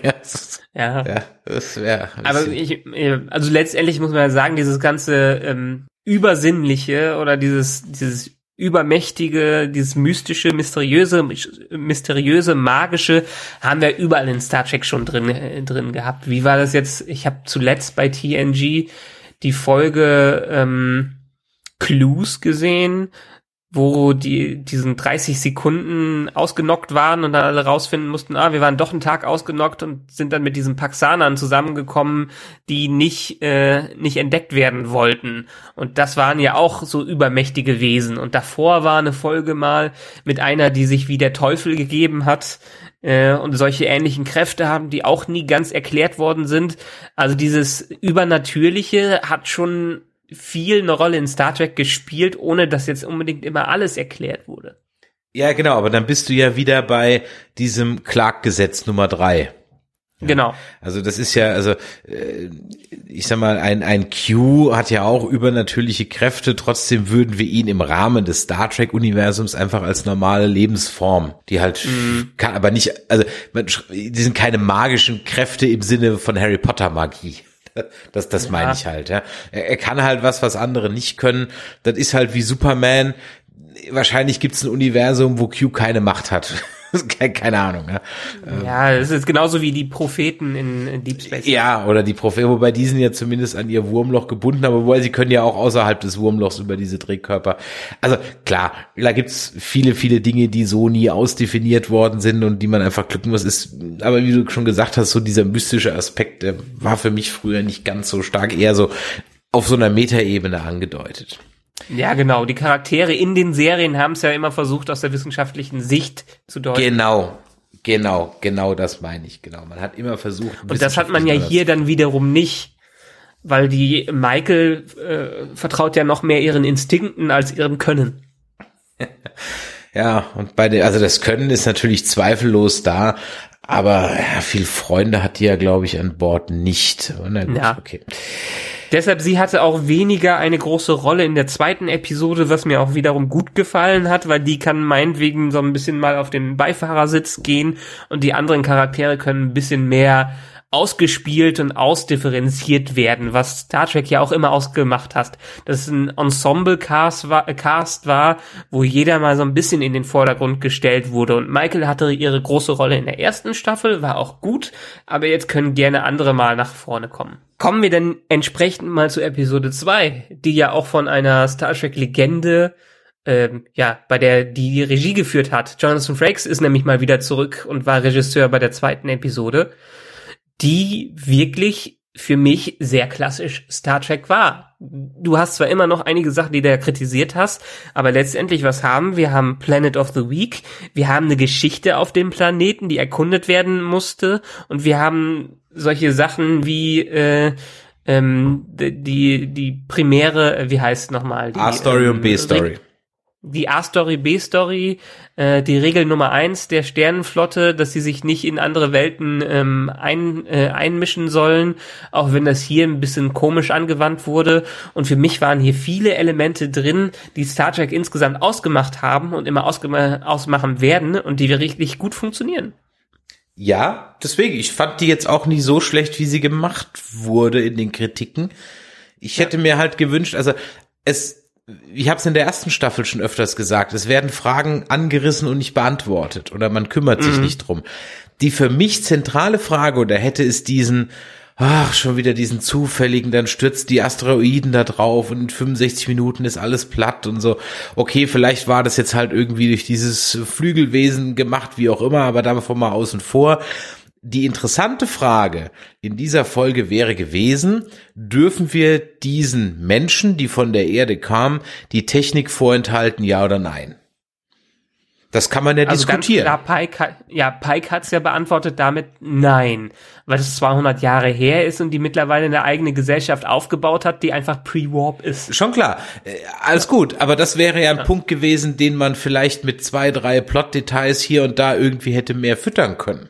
Oder so. Vielleicht indem diese Religion halt irgendwie ein bisschen ex in, in, droht in Extremismus zu verfallen, weil sie plötzlich wieder anfangen, Menschenopfer darzubringen oder weiß der Teufel, irgendwie so ein Kram. Ja? Ähm, äh, oder äh, die alle Massenselbstmord begehen, weil Sonnenfinsternis droht oder keine Ahnung, irgendwie sowas. Ja. Ja. Da hätte man ja was draus. ah, Das war für mich eigentlich die interessante Frage, aber die wurde halt in 30 Sekunden abgehandelt und dann war das Thema durch. Und ich hatte es in dem Podcast hier jetzt schon vorher mal erwähnt. Mir fehlen in allen Discovery-Folgen bisher, dass solche Star Trek-typischen Fragen erörtert werden. Es muss ja nicht immer eine Antwort auf was geben. Es gibt ja auch Star Trek Folgen, die gehen nicht gut aus oder die haben keine Antwort. Ich erinnere mich eine TNG Folge, wo es ein Volk gibt, wo die sich irgendwie mit 60 freiwillig umbringen oder sowas. Ja, und die Loxana sich in den einen da verliebt, der halt dummerweise 59 ist oder irgendwie sowas. Ja, Aber da hatten andere Serien einfach ein bisschen den größeren Vorteil wie TNG, dass sie sich nicht auf die größere Story konzentrieren mussten. ja das gut, aber das musst du doch so in- ein bisschen, ja, aber das das musst ist du hier doch so in- ein bisschen das Problem. Ja, aber das wäre doch in so einer Folge wie hier gegangen. Du hast auf der einen Seite, sag ich mal, den Story Arc, das rote Signal, das die dahin bringt. Und dann Ja. können sie in dem B-Story ja weiterhin ihren Spökes machen. Aber Ja. du hast die, du hast so eine, so eine philosophische Frage auf dem Planeten in der A-Story oder von mir aus die philosophische Frage in der B-Story, whatever. Aber du diskutierst sie halt mal irgendwie aus. Oder man hätte es wenigstens später im Ready Room nochmal zur Sprache bringen können und dass der äh, Mhm. Pike dann sagt, na komm, Michaela, wie war das jetzt auf dem Planeten oder so, ja. Ja. Vor allem, weil er, Also für- er am Ende sich ja dann zurückbeamt und dir dann trotzdem die Batterie gibt. Ja, für mich wurde das schon ganz gut diskutiert. Vielleicht nicht in der großen Gruppe, wie es in anderen Serien gemacht wurde, aber letztendlich Pike und äh, Michael haben ja darüber geredet und er hat halt den höheren Rang und hat dementsprechend sich an das, die erste Regel der Föderation gehalten. Ich bin ja auch auf Team Pike, ja, also grundsätzlich, aber es war halt am Ende Order per Mufti. Ja. Und ich, ich fand es ganz spannend, dass einfach, ich meine, ich bin jetzt kein Fan von Religionen, aber wenn ich mir eine Religion vorstellen würde, dann würde ich mir auch so das Beste aus den verschiedenen rauspicken und mir dann eine selber zusammenstellen, was ja hier scheinbar ganz gut funktioniert hat. Ja, auch der Aspekt war, ja, der wurde halt da so abgehandelt, so, bam, bam, Ja, dafür, dass sie diese Bibel ganz äh, doll im Fokus gezeigt haben, am Anfang haben sie sie am Ende nicht mehr groß diskutiert. Eben, ja, also es war irgendwie, oder man hätte ja auch noch mal eine Konfliktfolge Wissenschaft versus Religion machen können. Das wurde auch nur so, so angerissen, ja, und Ah, das kann ich mir vorstellen, dass das eigentlich der große Story-Arc dieses Mal ist. Gerade wenn wir von zum mir aus, Thema, von mir ja, aus, ja, von mir aus. dass wir, dass wir in diese Region kommen, wenn Spock da ist und äh, vielleicht völlig desillusioniert ist von seinen bisherigen logischen Vorstellungen und denkt, weil er die ganzen Visionen hat, hm, hat Religion vielleicht doch was Wahres. Ähm, dass er deshalb sich in die Psychiatrie hat einweisen lassen. Aber letztendlich, wie gesagt, diese Episode hat für mich ziemlich gut funktioniert, auch wenn es äh, viel Plot-Convenience drin war. Vor allem Dingen, ich habe keine Ahnung, waren wir im Star Trek-Universum irgendwann mal im Beta-Quadranten? Höchstens für auch mal irgendwie eine Folge, aber nie dauerhaft.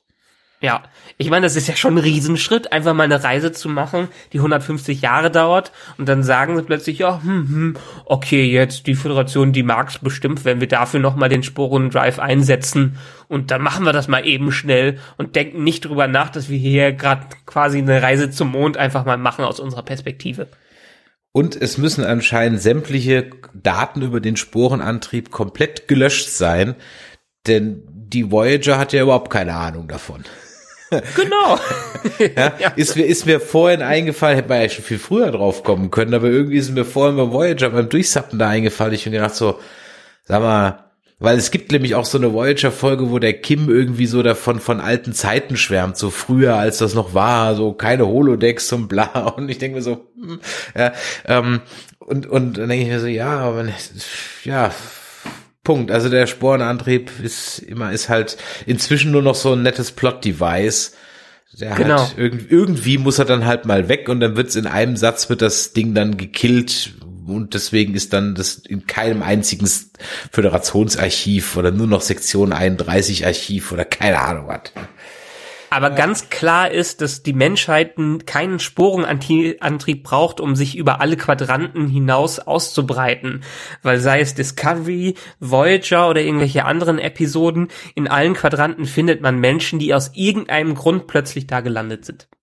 Und meistens eine ältere Gesellschaft oder irgendwelche Leute aus der Vergangenheit, äh, sei es, ob ein Casino auf irgendeinem alten Planeten entdeckt wird oder jetzt eine Kirche auf im Beta-Quadranten. Ja, und wenn es keine Menschen sind, dann sind es Aliens, die ein Fable für die Menschen haben, um dann solche Dinge nachzubauen. Genau. Ja, okay, weil, aber das, das, das hast, das war, ich meine, das ist halt eine Kostengeschichte früher immer gewesen. Es wird auch hier eine Kostengeschichte gewesen sein. Das Set Ja, gibt's klar. halt von The Walking Dead, ja, und dann haben sie halt dann die Leute da reingesteckt, ja, also, ähm, okay, also keine Ahnung, ob das von The Walking Dead ist, aber es erinnerte mich so an die Kirche aus der dritten Staffel oder vierten Staffel. Ja. Ich sollte dich äh, an etwas erinnern, was du ganz am Anfang gesagt hast, und zwar die Nachnamen von Vulkaniern. Richtig, genau. Haben Vulkanier eigentlich Nachnamen? Keine Die Ahnung. sind die Söhne und die Töchter von. Okay. Ich, also, glaubst du jetzt, behauptest du jetzt oder ist so? Ne, ist, ist doch so. Weil, also ich habe bisher noch nie einen Nachnamen gehört. Ich habe es immer nur, ich bin äh, Spock, Son of Zarek. So ungefähr. Okay. Das haben sie immer so bei denen gemacht. Also Nachnamen habe ich bei Vulkaniern noch nie gehört und gibt es, glaube ich, auch nicht. Die sagen immer nur Sohn von Sohn von Sohn. Ja, ich weiß eher nur eine dämliche Frage, die mir halt ab und zu mal durch den Kopf schießt. Die zweite dämliche Frage, das ist, muss das Spock eigentlich Cyborgs Klamotten auftragen? Und wenn ja, wo ist eigentlich Cyborg? Ich wurde dann von einem Twitter-User belehrt, äh, dass der wohl um einiges älter ist und wahrscheinlich schon irgendwie weg ist. Naja, okay. Ich glaube nicht, dass sie den auch nur ein einziges Mal erwähnen, womit wir wieder bei meinem, bei meinem Rant über die Canons sind. Haben wir noch irgendwas zu den zwei Folgen? So, ich bin mal überlegen. Stamets scheint Oh ja, dann am Ende oh doch ja, da zu oh bleiben. ja, Stamets, Stamets. Ja. Ähm, ich find's interessant. Ich dachte eigentlich, er könnte jetzt den Sp- Sporendrive nicht mehr benutzen. Ich war mir aber jetzt nicht mehr sicher. Ich habe die letzten Folgen nicht mehr geschaut. Ich dachte, er würde es generell nicht mehr benutzen können.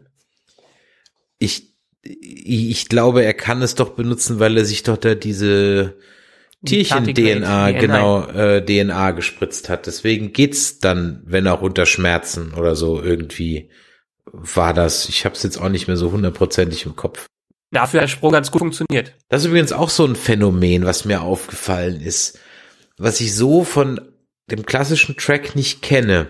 Also ich kann mich nicht dran erinnern, dass ich irgendwann mal bei TNG oder bei Voyager oder bei irgendwelchen anderen Serien davor saß und gedacht habe so, hä? Was jetzt gerade passiert? Also neben dem üblichen Technobubble, was halt völlig frei erfunden ist. Und bei zum Beispiel Walking Dead oder ja, bei, komischerweise bei Game of Thrones gar nicht mal so. Aber bei Discovery wirklich jetzt auch in der New Eden Folge, ich habe keine Ahnung, was da wann, wie, wo auf den blöden Planeten gestürzt sein soll. Es war halt auf einmal 64 Minuten, sonst ist alles blatt. Das war vorher immer auch so irgendwie so, aber keine Ahnung. Also weißt du, was ich meine? Ich, Ja, ja, Ja. ich verstehe, was du meinst. also entweder bin ich blöd geworden, ja, von zu viel Dschungelcamp und äh, Schwiegertochter gesucht, ja. Das will ich ja nicht in Abrede stellen. Oder das ist einfach schlechtes Schreiben. Ich war, also keine Ahnung. Ja, aber der, dieser, dieser, dieser, dieser Asteroid oder was da kam, kam ja auch aus dem Nichts quasi. Äh, aber das haben die ja so ein bisschen damit in Verbindung gebracht, ja, dass es ähm, Schicksal ist, dass die gerade da aufgetaucht sind. Ja, ja, okay, da abgesehen davon, aber es waren ja auch viele Dinge in der ersten Staffel, wo du so dachtest, so, hä, Mo- Moment, nochmal, nochmal zurück. Was ist gerade passiert? Ja, Die haben halt, also letztendlich ist es ein schnellerer Aufbau, den wir hier haben und deshalb sind es auch viel größere Sprünge da drin, was mir teilweise auch nicht so gut gefällt. Aber die Schreiber haben wohl den, äh, haben wohl die Idee oder den Gedanken dahinter, dass es modern ist, so zu schreiben. Ja, aber ich glaube, da sitzen nicht nur wir zwei manchmal davor und denken, hä? Was? Ja. Ist was für die ADHS-Generation. Ja, aber die ist jetzt nicht die cleverste, wie mir Muss es ja auch bei Discovery Teile sein. unserer Azubis immer wieder aufs Neue beweisen. Also von daher, die sitzen doch dann erst recht davor und denken sich so, what? Ja. Ja, letztendlich, aber gut, diese, diese Probleme letztendlich, die die in dieser Episode hatten, die storytechnischen Probleme, dass es einfach ähm, plötzlich der Planet bedroht war und dass die mal wieder nicht beamen konnten und so, das ist ja alles ganz klassisch Star Trek. Das ist klassisch Äh, Track, ja. Es ist ja. eigentlich sogar fast schon Running Gag. ja, genau. Tolle Technologie, aber nein, magnetische Interferenzen stören gerade das Ganze. genau, es funktioniert immer dann nicht, wenn man es braucht. Das, äh, wie gesagt, und auch habe ich, glaube ich, schon öfters äh, mal an anderer Stelle auch erwähnt. Äh, Im Grunde genommen ist ja das Holodeck etwas, was in der EU sofort verboten werden würde. Ja? Also, ja, weil es funktioniert in der Regel eigentlich nie und äh, diese Sicherheitseinstellungen scheinen ja auch nicht oft zu funktionieren. Apropos Sicherheitseinstellungen, eine Sache, wo ich mir auch gedacht habe, sag mal, wie bitteschön ist so ein Phaser aufgebaut, wenn den irgend so ein Stupid Kid mal einfach so auf überladen stellen kann. Ja, Die sollten sich eine Scheibe bei Bond abschneiden und da so ein DNA-Ding reinbauen. Ja, aber das war jetzt auch letztendlich nur ein Mittel zum Zweck, was Star Trek Discovery sehr oft macht, einfach irgendwelche Sachen da reinzuschreiben, weil sie die Story in eine gewisse Richtung drehen wollen. Und hier war es einfach der Punkt, um zu zeigen, ja, Pike ist ein ganz klassischer Held, äh, der sich auch auf die Granate schmeißt, ähm, wenn sie gerade irgendeinen unbekannten Charakter in die Luft äh, äh, sprengen würde. Weißt du, was ich immer sage? Stupid kids make stupid things. Also von daher. Genau. Aber letztendlich, wir wissen ja, dass Pike nicht stirbt, sondern immer noch da ist. Und der wird definitiv nicht in den ersten Epi äh, zwei, drei Episoden draufgehen oder seine Verletzungen bekommen. Obwohl ich es mir vorstellen könnte, dass es ein Running Gag ist, dass Pike jetzt in jeder Episode in Lebensgefahr schwebt. da meinst du sozusagen als, das ist die Folge, wo er seine schweren Verletzungen kriegt. ja, naja, aber ich, ich meine, in der ersten Episode äh, wäre fast draufgegangen durch diesen komischen, diese, die, durch diese Weltraumverfolgungsjagd und jetzt hier durch ähm, sich auf die Granate schmeißen. Stimmt, das ist mir noch gar nicht aufgefallen, hast du eigentlich recht. Stimmt, der Chris kann jetzt so der Running Gag werden. Ja, das, ich meine, was mir in der zweiten Folge irgendwie, was, was ich komisch fand, die war auch manchmal etwas komisch inszeniert. Also vom Look her war die halt einfach J.J. Abrams, so viel Bewegung, mhm. Glanceflare etc. Okay, so ist halt Star Trek heute. Von mir aus habe ich nicht mal irgendwie ein Problem mit. Aber das war komisch, weil, ah nee, es war in der zweiten Folge war das, in der ersten Folge war das auch. Nee, es war eigentlich die erste Folge, wo das war. Genau, in der ersten Folge war das das, da gab es zwei Spannungsmomente um das Leben von Berman beziehungsweise Pike, die komplett unspannend inszeniert wurden. Okay. Also du siehst, ja, du siehst ja, wie sie aus diesen Pots rausschleudern mhm. und dann auf dem Planet, auf den, auf den Asteroiden krachen und dann zünden die von der, von der Discovery aus die, die Schubdüsen an den, an den äh, Raumanzügen und ja. dann werden die ja kurz abgebremst, bevor sie auf diese Stachel da drauf knallen. So. Schnitt. Du siehst die Crew, wie sie verzweifelt auf die Antwort von den beiden warten. Aber du hast ja schon gesehen, dass sie es überlebt haben. Mhm. Also das, das ist so der klassische Held fällt den Abgrund runter und alle Spannung und dann irgendwann kommt die Hand, aber in der falschen Reihenfolge. Irgendwie so. Ja, ja, stimmt. Und beim zweiten Mal auch. Du siehst die Explosion, wo der von der Michael, die da wegläuft. Mhm. Und im nächsten Schnitt siehst du sie, wie sie da halt lebt. Okay, sie ist halt verletzt und so, aber sie lebt halt dann. Also da war halt überhaupt kein Spannungsmoment irgendwie da, wie als wenn das so im Schnitt irgendwie, ja, keine Ahnung. Ich, ich weiß doch das, warum. Ja. Warum jetzt dieser Spannungsaufbau, wo ich doch weiß, dass sie überlebt haben, alle beide. Mhm. Ah, eine Sache habe ich noch. Wäre Eigentlich. mir jetzt auch nicht so aufgefallen, aber letztendlich, ja, hast du recht. Dafür, dafür hast du ja mich. ja. Äh, eine Sache habe ich noch, eine Sache habe ich noch. Ähm, da war ich in der zweiten Folge war ich an einer Stelle ein bisschen enttäuscht, weil ich dachte eigentlich, dass diese Chefingenieurin Jen Hau mich tot, ähm, mhm. die sie in der ersten Folge aufsammeln, dass die sozusagen die neue Chief an Bord der Discovery wird. Ja. Denn diese äh, Stand-up-Comedian Tick Nakoto oder wie sie heißt, die ist ganz lustig. Ähm, also Na. die kann man mal googeln. Tick, na, weiß ich nicht, die macht Stand-up-Comedy in den USA und die ist eigentlich ganz, ganz witzig. Ich finde die sehr lustig. Und äh, ja, hätte ich mir eigentlich fast schon gewünscht, aber anscheinend, boah, gibt's eigentlich einen Chefingenieur bei der Discovery? Ist jetzt der Stamets der Chefingenieur? Nee, oder? Oder ist Tilly der Chefingenieur? Nein, nein, nein. Also Stamets müsste das sein eigentlich. Hätte gewesen sein müssen. Ja, aber dafür, Und jetzt, dass da, wo er we weg ist, äh, ja, aber, kennen wir den Nachfolger noch nicht. Ja, das, deswegen dachte ich ja, die wäre das dann vielleicht. Aber mhm. auf der anderen Seite, dafür, dass er der Chef im Maschinenraum ist, macht die Tilly ziemlich viel Dinge so auf eigene Faust. Ja, das haben wir ja schon jetzt mitbekommen durch die zwei Fails, die sich geleistet hat. Einer, der nicht funktioniert hat, einer, der funktioniert hat, dass sie einfach große Ambitionen hat und sich ein bisschen zurückhalten muss, um auch wirklich groß zu werden. Müssen wir mal schauen. Naja. Hast du noch was? Ich muss sagen, nö, also letzt, letztendlich muss ich sagen, beide Episoden, erste weniger gut, hat mir aber gut gefallen und die zweite geht schon wieder in die richtige, richtige Richtung. Also ich bin positiv eingestimmt für diese Staffel. Auch wenn wir natürlich hier viel gemeckert haben und wieder viel auseinandergenommen haben, finde ich es aktuell eine deutliche Verbesserung zu Staffel 1. Ja, sehe ich ganz genauso. Ich freue mich weiterhin auf die Folgen. Auf jeden Fall. Ich fand das, wie gesagt, die Schwächen haben wir besprochen. Es ist trotzdem viel besser als äh, die erste Staffel. Es fühlt sich an wie so ein kleines Reboot, als hätte man in einigen Dingen dann doch eben so ein bisschen auf die Kritik gehört, was ich dann auch durchaus honorieren will. Ja? Mhm. Dass man in einigen Dingen, glaube ich, sich die ganze Sache angenommen hat.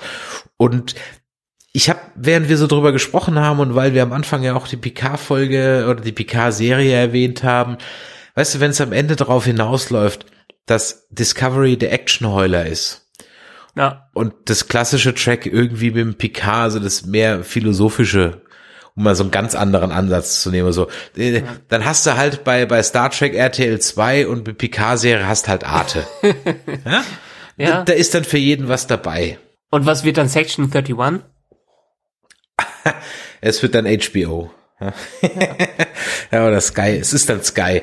Keine Ahnung. Ge Ganz abgesehen davon finde ich übrigens die Effekte in diesen ganzen beiden Episoden so dermaßen top, dass das für mich absolut auf Spielfilmniveau war. Also da hauen die richtig Geld rein. Star Trek Discovery sieht immer noch geil aus. Ich hoffe, dass das Geld bis zum Ende der Staffel gereicht hat. Na, das heißt, es wird wahrscheinlich noch die ein oder andere, äh, wie, wie hast du wie hast du eine Bottle-Episode. Genau, Bottle-Episode, genau. Na. Ist ja nicht verkehrt, weil meistens kommen bei Bottle-Episoden, wenn sie gut geschrieben sind, echte Perlen raus. Wir machen jetzt mal den Deckel drauf für heute. Schon wieder nope. anderthalb Stunden gesprochen. Die Track Nerds sind eine Show von Nerdizismus. Wenn euch das heute hier gefallen hat, dann schreibt uns doch einen Kommentar auf unsere Social Media Kanäle oder an info at nerdizismus www.podcast.de. Wir freuen uns auch immer über Bewertungen auf den einschlägigen Portalen. Lasst ein Abo da bei iTunes, Spotify oder in eurem Podcatcher.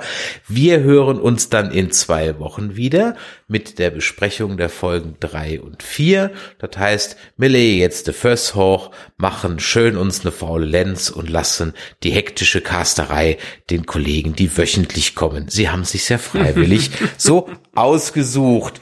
In diesem Qualität Sinne. über Quantität. Ach, das, ach, das will ich gar nicht mal sagen. Die haben ja auch durch was zu sagen. Ich höre mir ja die Podcasts nicht an. Also, weil ich ja unbelastet in unseren Cast gehen will. Ich höre die ja immer im rückwirkend. Ja? ja. Ich, ich, bin mal gespannt, äh, wie die Kollegen vom Discovery Panel und vom Federation Cast und von Star Trek FM, wie die das Ganze so bewertet haben. Schauen hm. wir mal und höre ich die Tage mal rein. Also, in diesem Sinne, Michael, schön, dass du da warst. Bis die Tage. Mhm. Ja, machtet J da draußen. Ciao. Tschö. never.